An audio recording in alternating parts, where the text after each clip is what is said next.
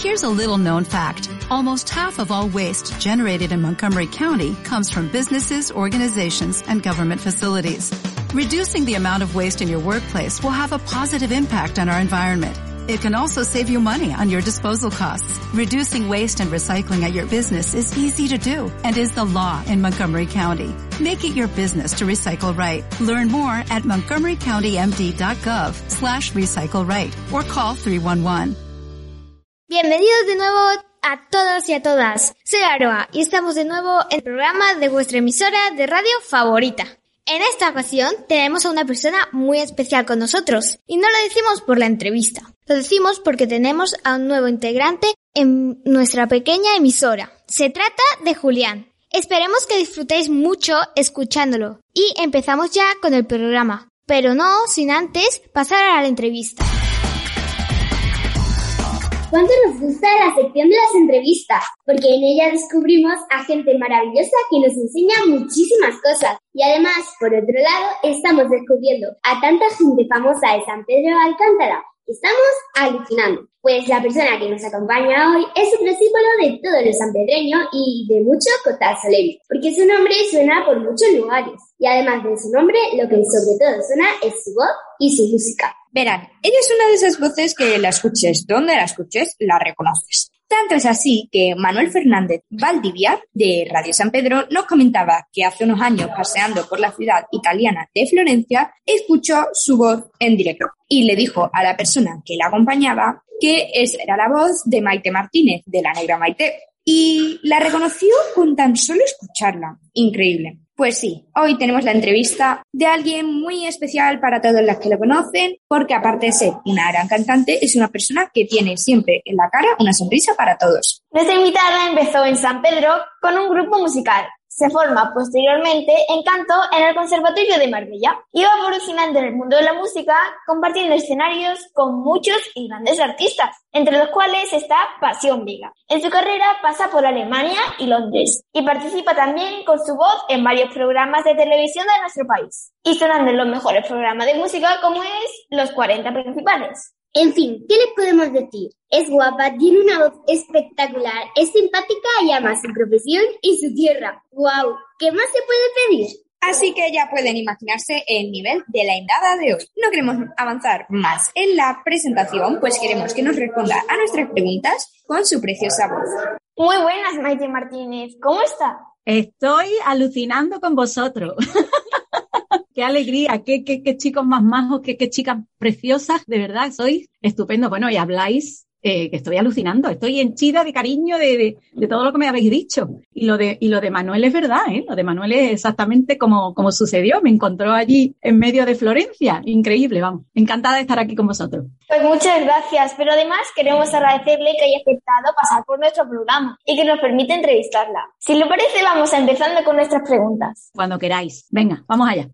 Para empezar, queremos preguntarle eh, por algo que nos ha llamado mucho la atención. ¿De dónde viene el nombre de la negra Maite? Bueno, el nombre, es que esa es la pregunta del millón. Siempre me hacen esa misma pregunta, porque claro, no soy, no soy negra, no soy chica de color de África ni de afroamericana. Pero bueno, tiene varias causas, porque mira, la negra Maite sucedió por un cambio en mi carrera, así por darle un, un nuevo eh, toque artístico y así de con mi nuevo disco, en fin, en ese momento. Y ciertas cositas eran, una, una de ellas fue por, porque mi marido es argentino y en Argentina eh, un mote cariñoso sería la negrita, negrita. Entonces te dicen negra con, con, como cariño, ¿no? Cariñosamente, como te dicen cariño o te dicen bonita o aquí como podemos decir cualquier cosa, ¿no? Entonces a mí me gustó mucho eso también y lo de Maite, porque aquí me, aquí me dicen Maite, Maite es una abreviatura de, de María Teresa y allí me llamó la, la, atención que me dijeran Maite. Y entonces, bueno, pues el, la unión de esas, dos, de esas dos palabras me gustó mucho, tenía como mucha musicalidad y, y entonces pues empecé, digo, ¿por qué no me llamo la negra Maite? Y así fue. Aparte de otras cositas también de, pues que siempre me ha gustado también la música negra, me gusta mucho la afroamericana, me gusta Stevie Wonder, me gusta el rey,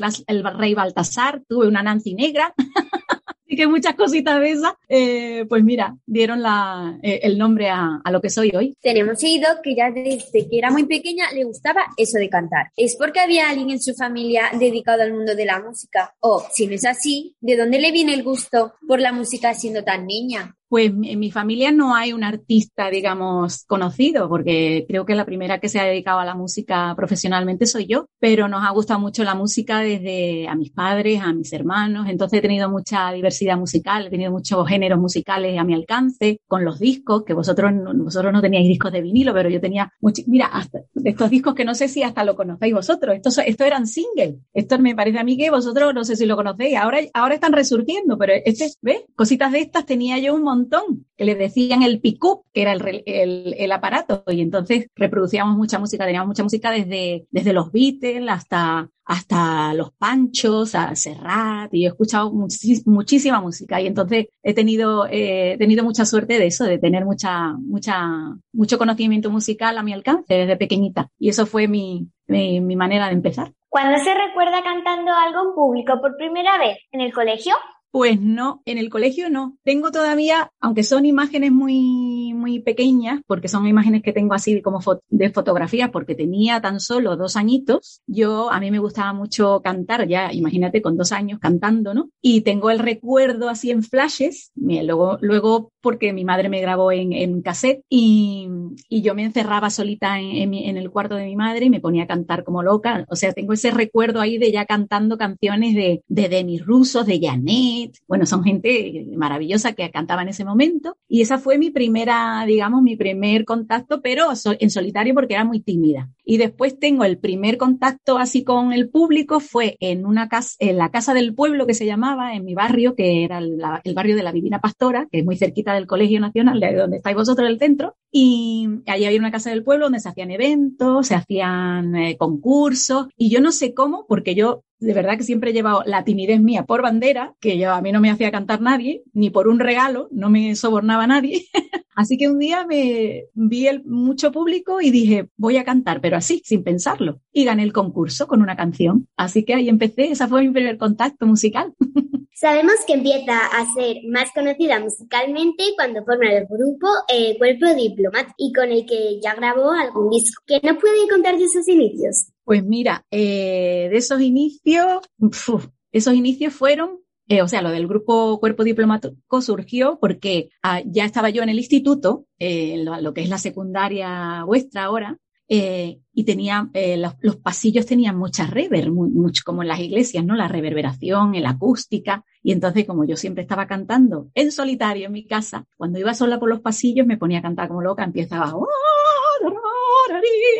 Y un día, unos muchachos que estaban empezando con un, con un grupito, que se llamaba entonces Cairo, pues me, me escucharon y yo, bueno, muerta de la vergüenza, porque a mí eso que me escucharan, eh, me dijeron, ¿tú querrías participar en, nuestro, en nuestras canciones y que estamos formando un disquito? Y, y vemos que cantas muy bien, yo colorada como un tomate, y dije, bueno, venga, voy a probar, pero con mucha, mucha vergüenza, porque me da mucha, mucha vergüenza. Y entonces surgió así, empezamos así con unas canciones en un local de Antonio Fuentes, que está en, el, en la calle en medio, que era, era una casa de, de, de, electrodomésticos, hoy en día está en la, en la, en la calle principal peatonal, que hay como un, una tienda de bebés. Arriba nos dejaba el papá el, el local y ahí nos poníamos a hacer canciones con mis compañeros, con Juan Carlos Merchán, con Antonio Fuentes, con eh, Boris y mi hermano Juan Sebastián y Miguel. Y entonces, pues ahí surgió Cuerpo Diplomático. Y, y, y, pudimos grabar un disco porque nos escucharon en la radio, eh, un chico de la radio, y nos quiso, nos quiso lanzar el disco. Así que fíjate,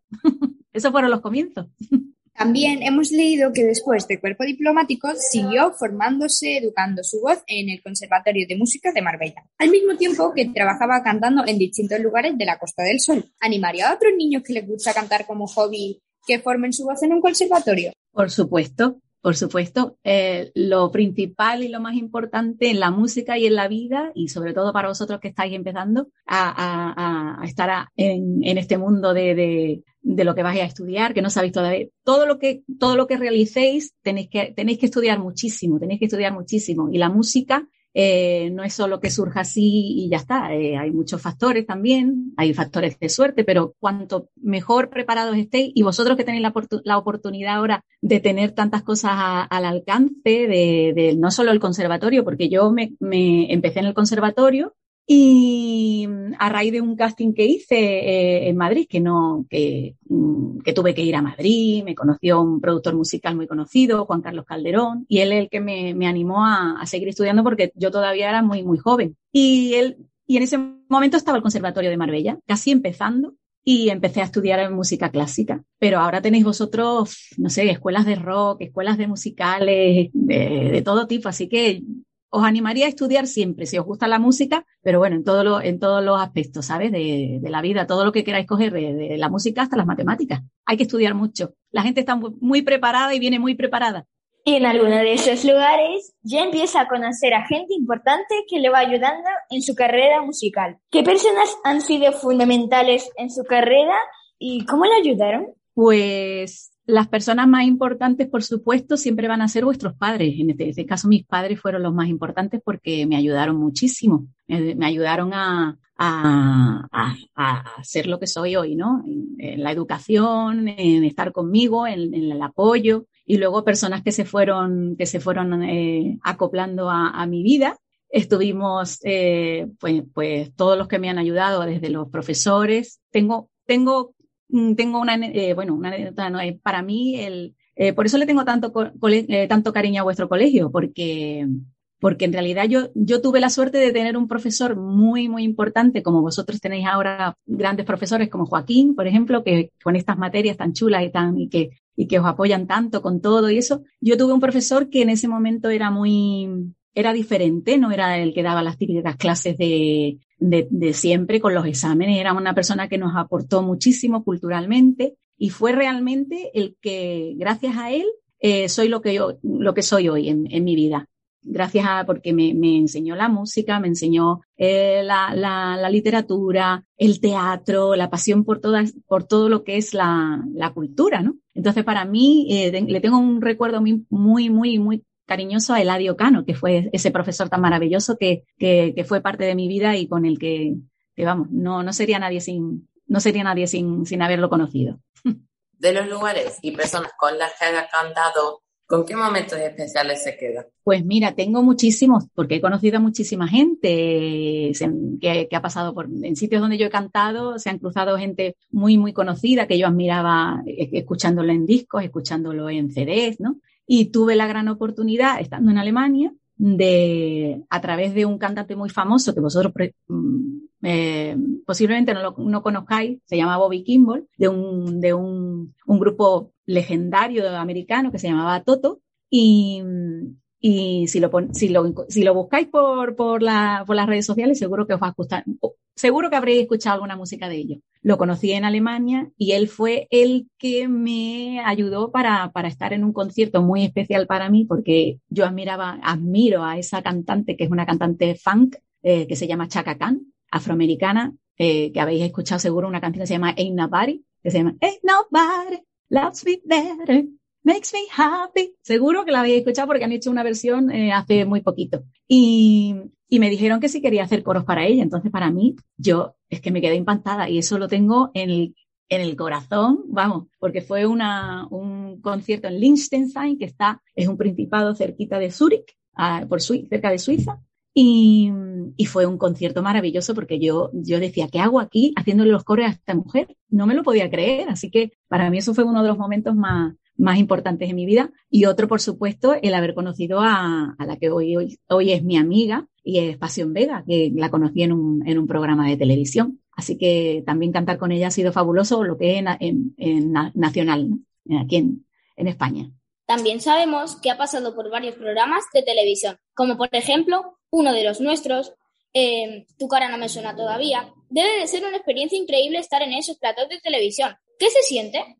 Pues mira, es muy divertido. Y eso, si alguna vez, no sé si vosotros seréis eh, artistas algún día, o seréis músicos, o seréis cantantes, o actores, o, comunicadores como vosotros, presentadores, pero lo que es, es estar en, en, televisión es una experiencia muy chula, muy bonita. Porque aunque yo iba como en un concurso y que va todo el mundo como estresado y, y porque, ay, que yo soy, ay, si no gano, eh, los concursos de hoy en día, Operación Triunfo, eh, la voz y todos con los nervios, mi vida es la música y no sé qué, si no gano esto, no, no seré nadie, no. Eso, eso es lo que no tenéis que hacer. Tenéis que pasarlo bien porque es una, es una experiencia tan bonita y tan difícil de llegar porque hacer casting a mí me ha costado yo no sé cuántos castings he hecho ya. He hecho montones de casting y nunca llegas, pero bueno, de pronto surge la oportunidad y aunque no ganes el programa ni seas luego conocido, tienes un documento, por ejemplo, para mi persona, para mi carrera artística, pues tengo estos documentos que valen muchísimo dinero y eso la gente, las personas no se dan cuenta la,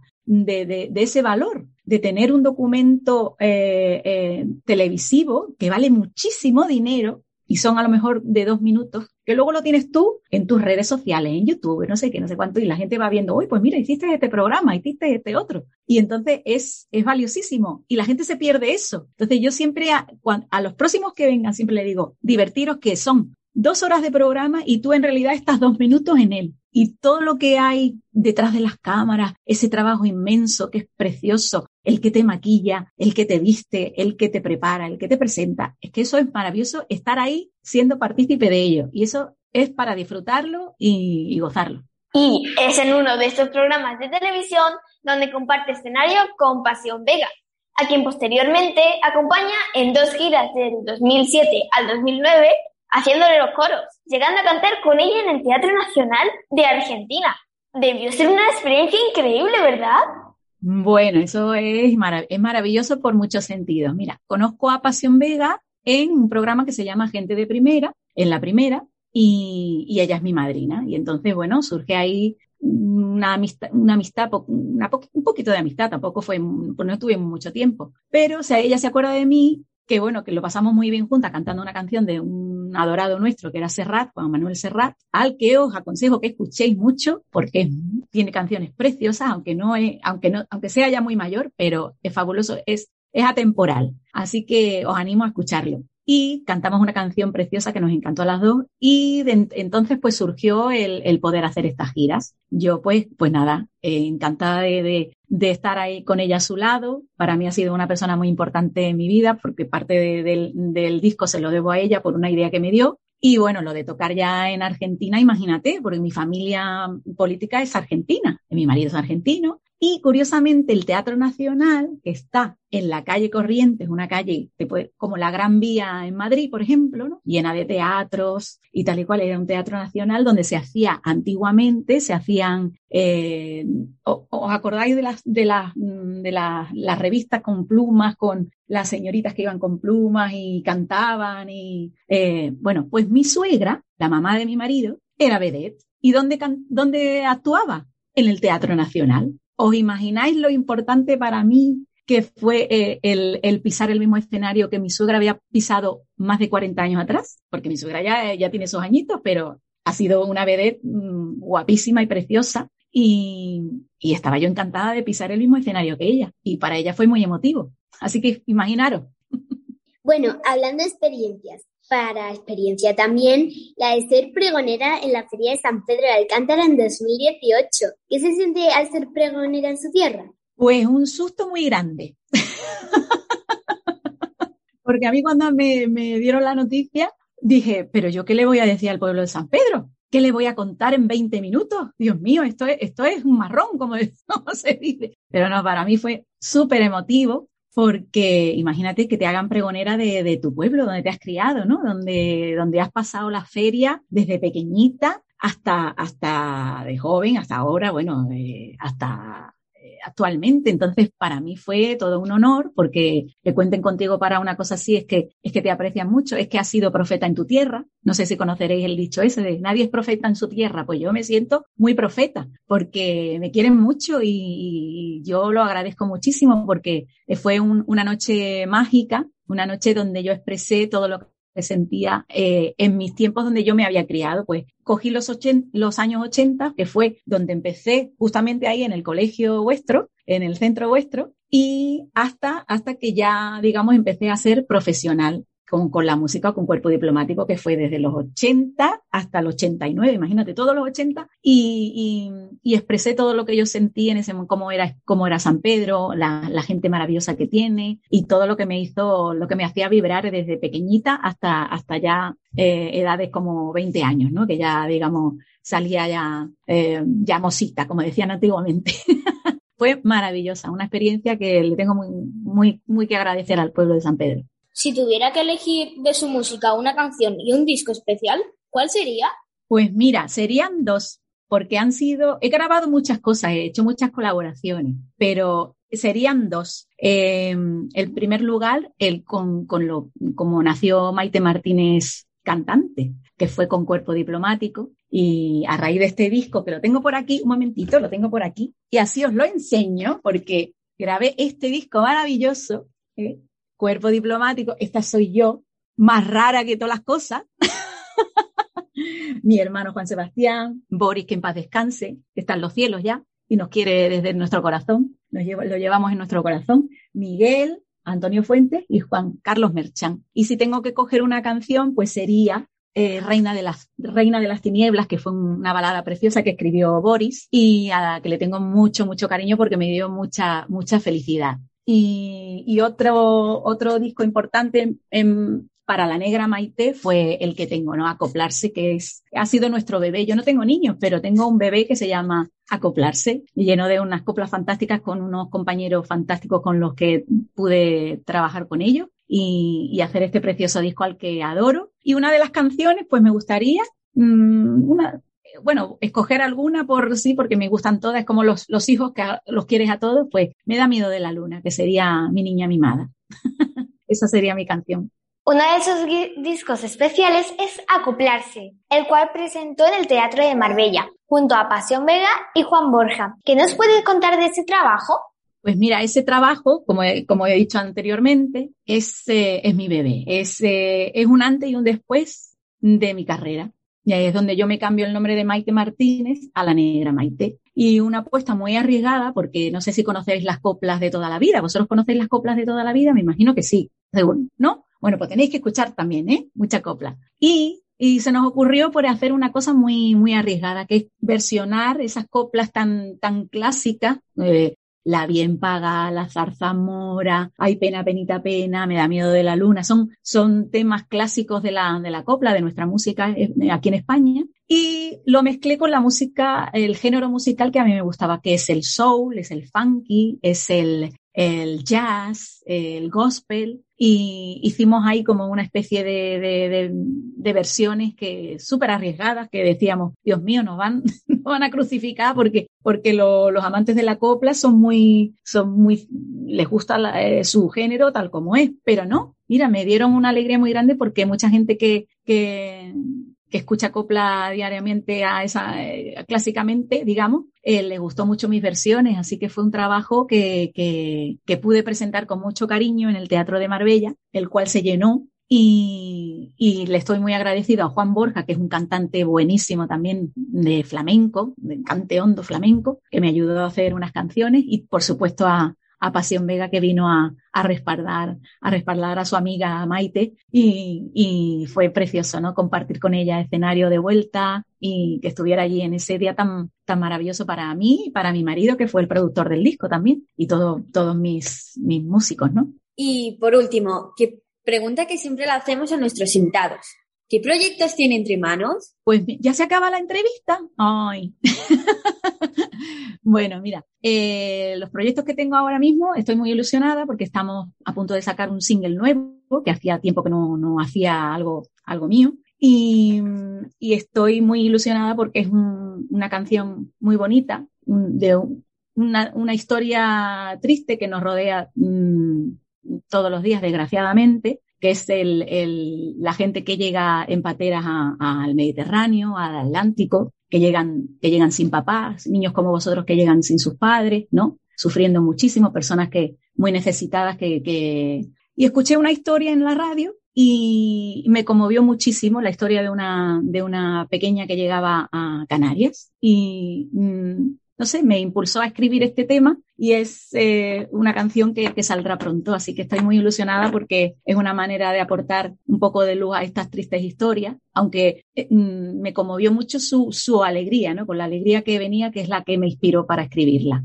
Y otra cosita que tengo en mente también es otro, otra, otro tema que estoy haciendo para un corto de un chico muy interesante al cual tenéis, yo me, me podríais entrevistar porque os va a dejar fascinado. Es un chico que es escultor, es eh, director de cine, eh, hace guiones y hace cosas maravillosas, hace cine fantástico que os va a encantar. Y yo creo que sería un buen, un buen, eh, una buena historia que, que, contar para vosotros. Se llama Víctor Marín y va a estrenar un corto pronto. Así que eh, tengo el honor de hacer su, la canción para ese corto. Así que esas son las dos cositas que tengo ahora mismo muy, muy recientes, que ya mismo estarán ahí. Sobre abril, abril, abril o mayo quisiera, quisiera que, que saliera. Así que estar atento. Bueno, con toda nuestra pena llegamos al fin de nuestra entrevista. Nos ha encantado escucharla y conocerla aún más. Muchas gracias por todo y le deseamos que tenga mucha suerte en todos sus proyectos. Muchísimas gracias a vosotros porque sois magníficos y de verdad que me lo he pasado súper bien. Estaba súper nerviosa porque digo, estos pequeños presentadores, estos pequeños comunicadores, estoy, no sé, qué me van a, qué me van a preguntar. Pero bueno, os, os deseo lo mejor y por favor, eh, mucho esa etapa que tenéis ahí, esa, esa cantidad de cosas tan, tan bonitas que hacéis, extraescolares, todas esas oportunidades, porque, porque es lo que os va a, a no sé, podéis ser próximo, eh, el próximo Hermida, el próximo, no sé, cualquier presentador de estos famosos en, en la televisión. Que la fama no es lo que, no es lo que cuenta, ¿eh? La fama no. El éxito en lo que hagáis siempre con, tan, con mucho cariño. Que améis lo que, lo que vayáis a elegir en la vida. Mucha suerte a todos. Muchas gracias. Bueno. Muchas gracias.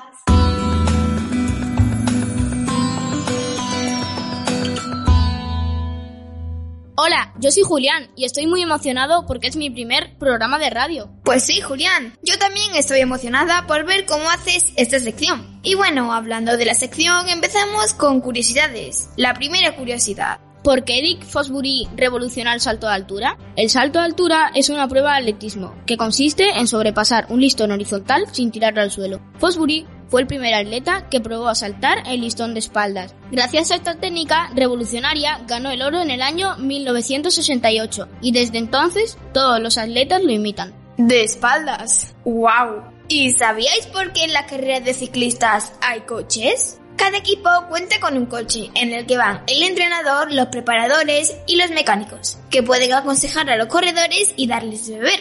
Yo había escuchado algo sobre esto, pero no sabía el por qué. Pues seguro que no te sabes esa curiosidad. ¿Sabíais por qué la pintura de Leonardo da Vinci es tan especial?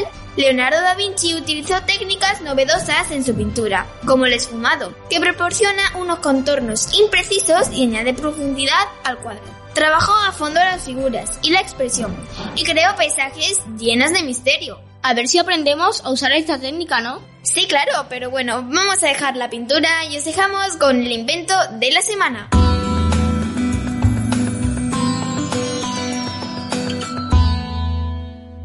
¡Wow! ¡Qué sección más chula e interesante! Pero ya estamos en la sección de eventos, así que al lío. El invento de esta semana es la penicilina. Debemos la invención de la penicilina a Sir Alexander Fleming, un biólogo escocés que definió nuevos horizontes para los antibióticos modernos con sus descubrimientos de la enzima lisodima en el año 1921 y la sustancia antibiótica llamada penicilina en el año 1928. El descubrimiento de la penicilina fue muy importante porque perfeccionó el tratamiento de infecciones bacterianas tan graves como la sífilis, la gangrena o la tuberculosis. Pero Fleming también contribuyó inmensamente a las ciencias médicas con sus escritos sobre los temas de bacteriología, inmunología y quimioterapia.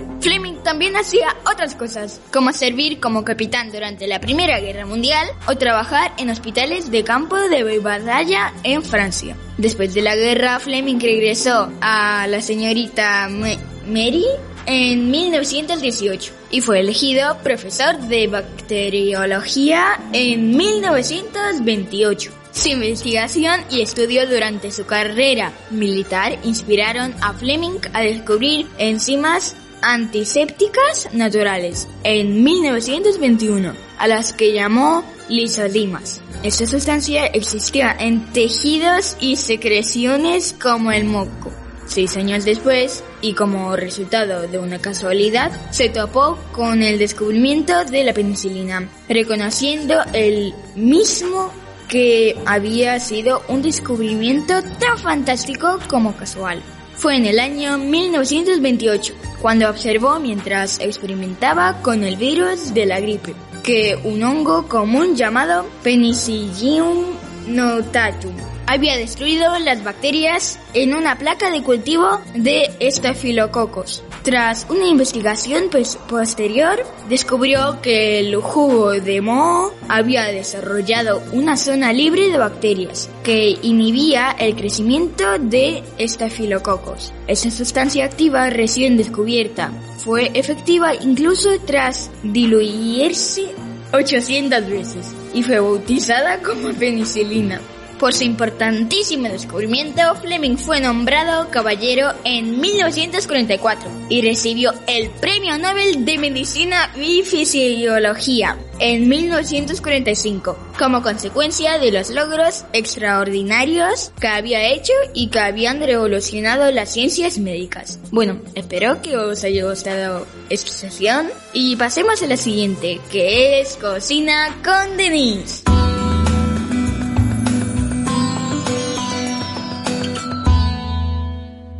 Hola a todos, hoy os traemos una tarta riquísima, que es la de canela y chocolate. Bueno, aquí os van los ingredientes. 200 gramos de harina de trigo, 80 gramos de maicena, 3 cucharadas de canela molida, 20 gramos de chocolate en polvo, 70 gramos de azúcar, 150 gramos de margarina o mantequilla y un huevo. Para el relleno, 3 hojas de gelatina, una lata de leche condensada, 200 mililitros de nata, 100 gramos de chocolate para fundir y agua. Lo primero que hay que hacer es verter en un bol la harina, la maicena, la canela, el chocolate en polvo y el azúcar.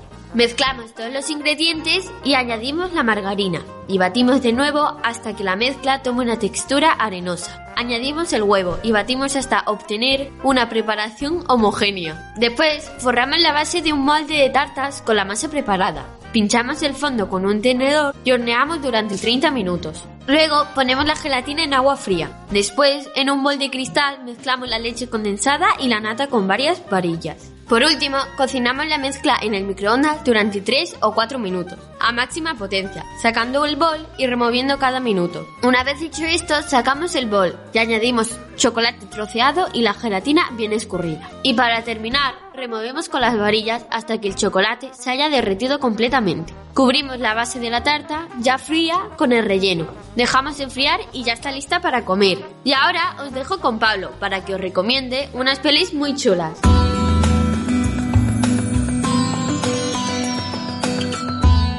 Hola, ¿qué tal? Hoy volvemos con la ilusión de todas las semanas con nuestra sección de cine. Y después de esta maravillosa receta tenemos en las recomendaciones de hoy una serie llamada ¿Quién fue? Una serie animada para niños pequeños que enseña historia entretenidamente, como por ejemplo la historia de Frida Kahlo o de Benjamin Franklin. Aunque para niños, es una serie muy interesante. Como película tenemos Encanto. Una película que enseña valores importantes y es muy divertida. Tengo que decir que tiene unas canciones impresionantes y chulísimas. Y por último, Un espía y medio. Una película que me han recomendado, que no tengo mucho que decir, pero la verdad digo que es chulísima. Con esto terminamos nuestra sección y pasamos con biblioteca, para que nos recomienden unos cuantos libros.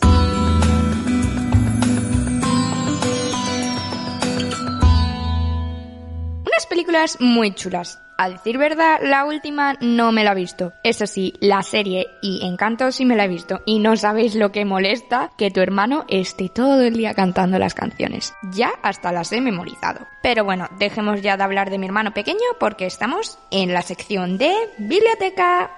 El primer libro se titula El diario de Greg. Seguro que lo conocéis. Este nos cuenta la historia de Greg Heffley, que casi es un adolescente, está en el instituto y tiene un amigo, un auténtico cretino llamado Rowley Jefferson. Y aunque Greg quiere conseguir una novia o parecer guay, su amigo siempre se fastidia. Greg dice que este no es un típico diario, que simplemente son sus memorias y anécdotas del instituto. El siguiente libro, aunque podríamos decir que es una saga, se titula Jerónimo Stilton. Este tiene hasta serie de dibujitos animados, y yo la he visto. Aunque en esta ocasión solo os diré de qué trata el primero. Jerónimo Stilton es el editor del Eco del Roedor, el periódico más leído de la isla de los ratones. La profesión de Jerónimo le hará vivir muchas peripecias, que trasladadas a la vida ratonil se parecen mucho a la vida real. Reporteros agresivos, noticias exclusivas, robos de manuscritos, arriesgados expediciones y muchísimas, muchísimas, muchísimas aventuras más. Y volvemos con las sagas, esta vez mucho más conocida. Sherlock Holmes. Esta vez os resumiré la saga entera. Sherlock Holmes es un detective privado que se destaca por su inteligencia, su astucia y su capacidad deductiva. También lo acompaña el Dr. Watson, un ex médico militar con el que vivirá grandes aventuras. Y bueno, aquí concluye la sección de biblioteca. Solo por esta semana, porque ahora pasamos a países donde tengo entendido que Lola nos quiere hablar de un país en especial. Pero, ¿cuál será? Vamos a descubrirlo.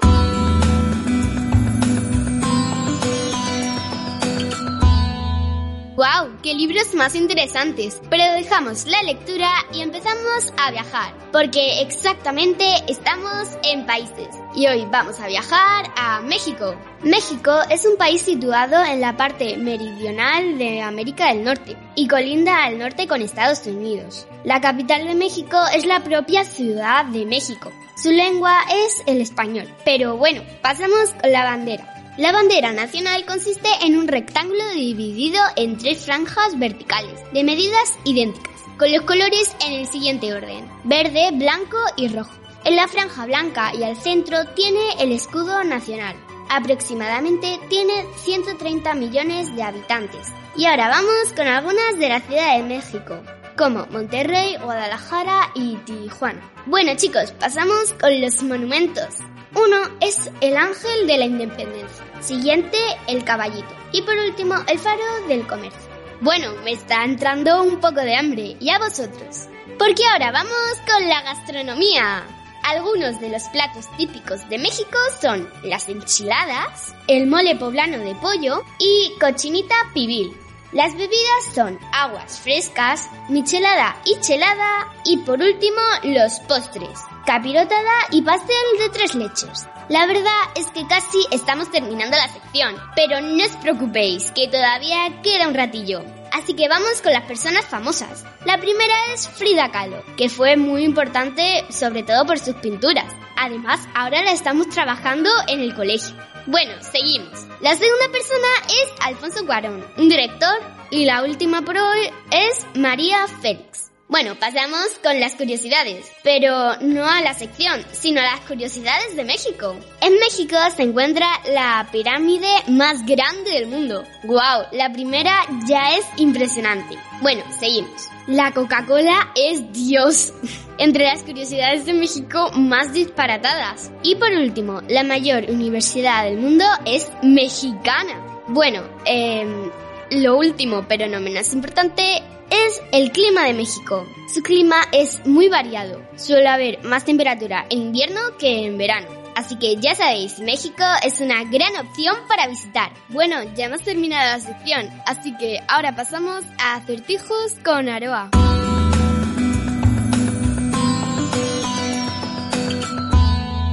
Hola a todos, muy guay México, Lola. ¿Qué ganas me ha dado de ir a México y ver toda su cultura? Bueno, dejamos eso y empezamos con acertijos súper divertidos. El primero es, ¿qué animal es doble animal? Os dejo que penséis. Ahora vamos con la segunda. Es blanca por dentro, verde por fuera. Si quieres que te lo diga, espera. Ahora con la tercera. En una carrera en el mar, ¿quién llegará el último a la meta? Ahora vamos con las respuestas del anterior programa. Somos muchos hermanitos. En una sola casa vivimos. Si nos rascas la cabeza, al instante morimos. La respuesta eran las cerillas. ¿Qué crees? A mí me ha parecido muy difícil. Ahora la segunda. Si tú vas conduciendo un autobús con 25 personas y se bajan 15, ¿cuántos años tiene el conductor? La respuesta es tus años, porque tú eres el conductor. Si tienes 7 velas encendidas y se apagan 2, ¿cuántas velas me quedan? La respuesta son 7 velas, porque no te ha dicho cuántas te quedan encendidas, sino te has dicho cuántas tienen, y ya te lo has dicho al principio. Eso es todo. A mí me ha encantado. Como veis, me encantan los acertijos y los trabalenguas. Son muy divertidos, más cuando no sabes qué hacer. Bueno, queridos oyentes, llegamos a la parte que menos me gusta del programa, la despedida. ¡Qué corto se me ha hecho! Aunque no imaginaba que hacer un programa de radio tuviera tanto trabajo. Espero que os haya gustado este encantador programa, donde intentamos informaros y también haceros más divertido y agradable el día. Esperamos en el próximo programa de Radio 6 San Pedro.